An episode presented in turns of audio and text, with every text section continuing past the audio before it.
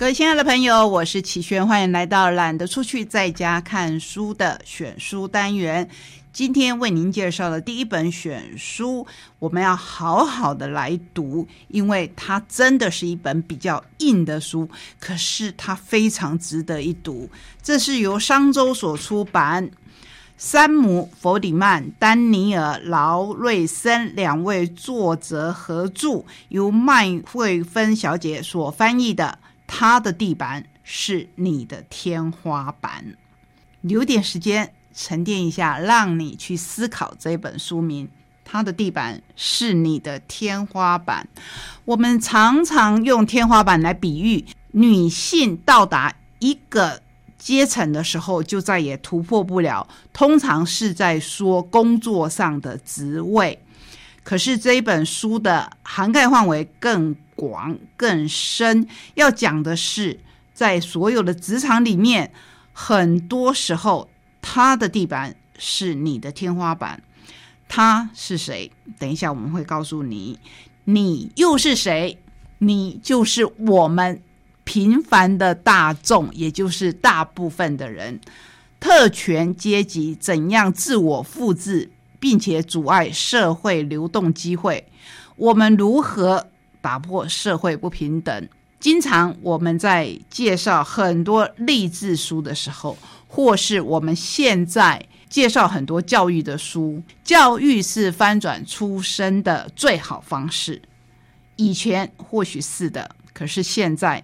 那可不见得，所以这本书，我觉得它的价值在于，他说出了实话，就是特权阶级怎样自我复制，并且阻碍社会流动机会。这本来是一个问号，可是其实这几乎是一个肯定句。如果这本书我只停留在这边，那我真的可以不用介绍给你了，真的，因为它就是一个固定的事情了，一点。鼓励的效果都没有，那你会说我们为什么要来读这本书？因为有下一句话，就是我们如何打破社会不平等。我们还是有方法的，虽然很辛苦，虽然没有办法全面性的做到，虽然没有办法像我们提出的各种主义来跟我们说，只要这样做，只要这样做，只要这样做，或许就可以打破社会阶层。可是，至少我们可以努力，就是我们今天的主题可以改变一点。只要改变一点，它就像一个蛋壳一样，有一个缝隙。有了缝隙，我们就有了机会。这一本书在说，即使同领域的工作，劳工阶层仍然比富家子弟平均少赚百分之十六的薪资。出身中高阶级家庭，未来成为医生的几率是劳工阶级的十二倍。劳工阶级出身的女性，在阶级和薪资上更是处于双重劣势。这是三大主题。我说到这边，你会不会跟我刚拿到这本书的时候一样，实在是？不止一点点的沮丧，而是非常的沮丧。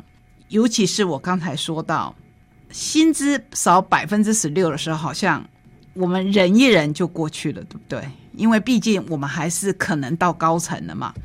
可是想不到，出身中高阶级家庭，未来成为医生的几率是劳工阶级的十二倍。这个倍数其实是让我自己都会吓一跳的。我先把这本书放下来跟您分享。曾经有一次，我跟朋友聊天，他提到，如果有一天我们有一笔钱要做投资的时候，一般的我们所谓的受薪阶层或是劳工阶层，我们可以领到的一大笔钱，可能是我们的劳退金。这时候你就会想，这个劳退金。两百多万，我要怎么去投资？我不要让它只是存在银行里面领少少的利息。好，这是第一步。可是你要想到，就是这两百多万，很多人我说的绝对不夸张。我身边很多朋友都跟我讲，这一笔劳退金，或是他已经领到了，或是他将来要领到了，是他人生最大的一笔钱。他就会开始去想。我要投资在什么上面？投资在房地产吗？投资在股市，或是投资在基金？好，基金听起来是比较稳定的。那你要不要去研究？你要去研究。有一天，我有一个朋友就跟我讲说，他发现有钱人会更有钱，有钱人根本不用像我们一样去研究。为什么呢？因为他的钱其实只要去想，我要放在哪里，我这边放百分之五十。我这边放百分之三十，这边放百分之二十，我这边放百分之十，等等。我只要想，我今年度这个地方放百分之五十，好像太多了哦。我把它移到另外一个地方来，可以赚更多。这些资讯从哪里来？他需不需要自己去研究？不需要，因为有非常多的理专会帮他做好功课，拿给他看。这些理专需要赚佣金，所以他们会很认真。而且这些有钱人见多识广，他们不用害怕被骗，或是我们要说到底，就算他被骗一部分的资金，他是赔得起的。以齐轩为例，我可能那个两百多万是我最大的一笔资金，我如果被骗了，可能这一辈子再也翻不了身了。所以这就是这一本书要告诉我们的。他的地板是你的天花板。即便宣称人人平等、用人为才的现代民主社会，阶级也从未消失，机会所得不均状况仍然无所不在。近几十年来，即使官方不断的宣称阶级已死，但阶级不仅没死，尤其在高社经地位的行业中，甚至出现阶级天花板的现象。劳工阶层出身者比拥有富裕背景的人更难进入需要高阶专业与能力的精英职业，且薪资差距更是明显。本书作者山姆·弗里曼、丹尼尔·劳瑞森为了研究这个现象，访谈了会计师、建筑师、电视节目制作人、演员等具有封闭性的精英行业的工作者，揭露他们怎么运用既有的财富、知识、人脉等优势，阻碍出身弱势者向上流动的机会。其实不见得是阻碍。而是他们既然占有了这个位置，要再把它让出来，或是说要再有空位，就显得困难许多。全书首先指出，精英职业多由家境优渥者掌握，并且探讨收入不平等的原因。接着以实际访谈佐证，说明特权阶级如何承袭或者运用父母的资源。此外，也研究台面下举荐制度等职场的潜规则。最后提出十项行动建议。这才是重点，这才是这一本书至少能够鼓励我们一般庶民的地方。最后提出十项行动建议，协助企业打破阶级天花板，创造更公平的环境，包括检视企业是否因为种族、性别、经济等因素排斥雇佣某些族群，或是雇主如何以客观明确的指标为。几新的标准，而非依据出身背景。这本书我只跟你分享前面有说到一位牛津毕业生，他现在是非常成功的电视制作人。大家会看到他起先也是从助理做起，然后就会说：“诶，即便是他这样子的出身，家庭背景很好，学历很高，精英分子，他还是有经过努力。”可是，当作者去访问他的时候，这位精英分子非常的诚实。他说：“其实我有很多的机会是一般人没有的，因为我从小就认识这些人。我进来的时候，他们只要带着我在电视圈里面转一下，然后告诉大家说这是某某人，他是牛津毕业的。”机会自然就来了，即便这个机会起先只是让你当助理三个月，三个月以后，当然就在原厂三个月之后呢，他有很多很多的机会，很多很多的资源，他可以让自己凸显出来。因为很多资源，就像我刚才跟您讲的，财产配置会自然的到他的手上，会有人跟他提案，而不需要他自己绞尽脑汁去想。当然，我们不是说这样的人就是虚有其表，他可以分辨这些提案是不是好的提案，这是他从小到大所受到的训练。而这些呢，是劳工阶层的孩子，也就是我们一般人，我们可能要透过教育去学习。可是真正的门道是不是可以学到呢？那真的是要靠机缘，或是必须坦白讲，我们可能都学不到。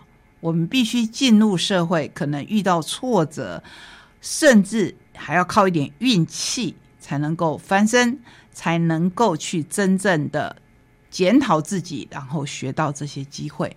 我为什么会选一本别人可能会觉得说这么硬的选书？那是因为我觉得它好重要哦。它的英文名称其实是叫做“玻璃天花板”。所谓“玻璃天花板”，就是你明明看得见，可是你突破不了。不过中文名字真的更传神，它的地板是你的天花板。不过不要灰心，我们一起来努力。有一天，希望所谓的人生而平等这一件事情。它不再是一个乌托邦的思想，而是至少靠一些努力，靠一些改变，可以拉近天花板跟地板的距离。我们不敢说可以完全打破这个阶层，可是只要我们有心改变，相信距离理想会越来越近。接下来我要跟您介绍的是，我自己光看到封面都觉得实在是非常非常的开心的书。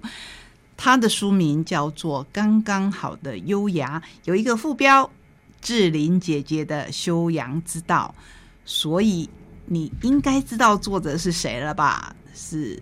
林志玲这一位超级名模，优雅是忠于自己脚步的从容，是面对挫折也能笑着转身继续前进，是懂得进退为人着想又不失自我的分寸拿捏，成就自己的同时也不忘将别人放在心上，不强求不比较，一切都可以刚刚好。林志玲所写的这一本书由远流出版，用清澈的双眼看见缤纷世界的好，用淡定的心态面对世事纷扰，融入内心深处的涵养与永生学习。即使外在经不起岁月磨砺，魅力可能比美丽有价值。与时光共存，优雅到老。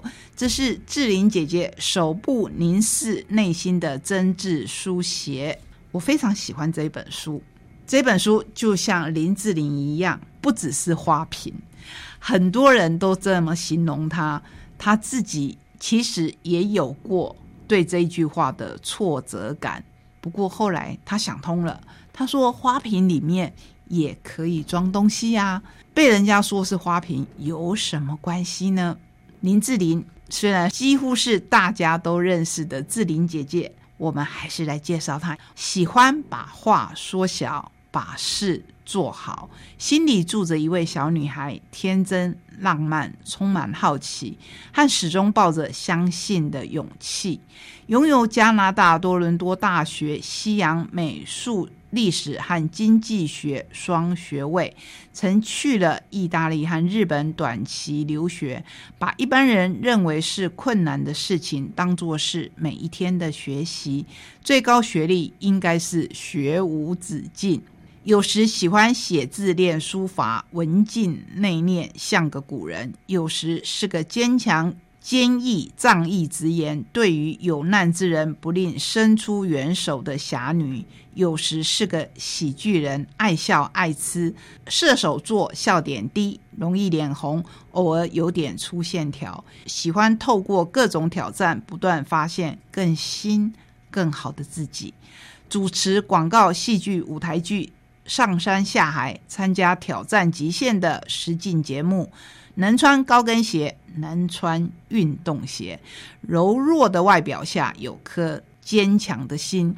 我们接下来介绍是我觉得非常重要的。他在二零一一年成立志玲姐姐慈善基金会，至今关怀弱势族群，并且协助儿童的学习医疗，让贫困得到协助。病痛获得医疗，梦想达到实现，用温柔而坚定的力量，在回馈社会的道路上永不止歇。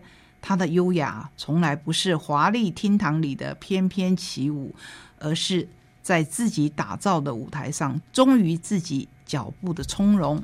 或许你会觉得这样的介绍好像跟我们印象中很自私的林志玲没有什么两样嘛？那我要推荐你来看这本书的内容，非常平易近人的，像在跟您说话聊天的方式聊他自己。我印象很深的一篇是他在说自己跟哥哥的个性不一样，他每天要上学之前都是赶在，比如说我们起床要几点，他可能都比一般一定要起床的时间会早半小时。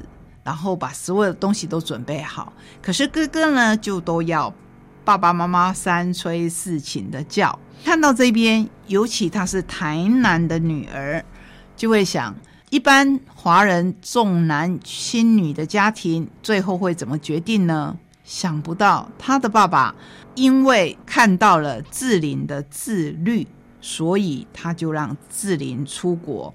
出国的第一年，其实语言能力是比较弱的。必须要不断的学习，在这一方面，他又展现了他学习的力量。这一段可能是大家不知道的。我所谓的不知道，是包括他本人的历程，也包括他爸爸做的决定，让我觉得这是一个家庭背景，还有家庭文化跟一般比较不一样的地方。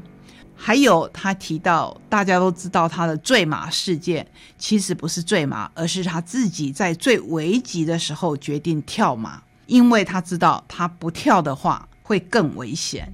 跳马下来，六根肋骨断了五根，在这个过程当中呢，他说每一口呼吸都很痛。经纪人也建议他说，是不是要索取赔偿金？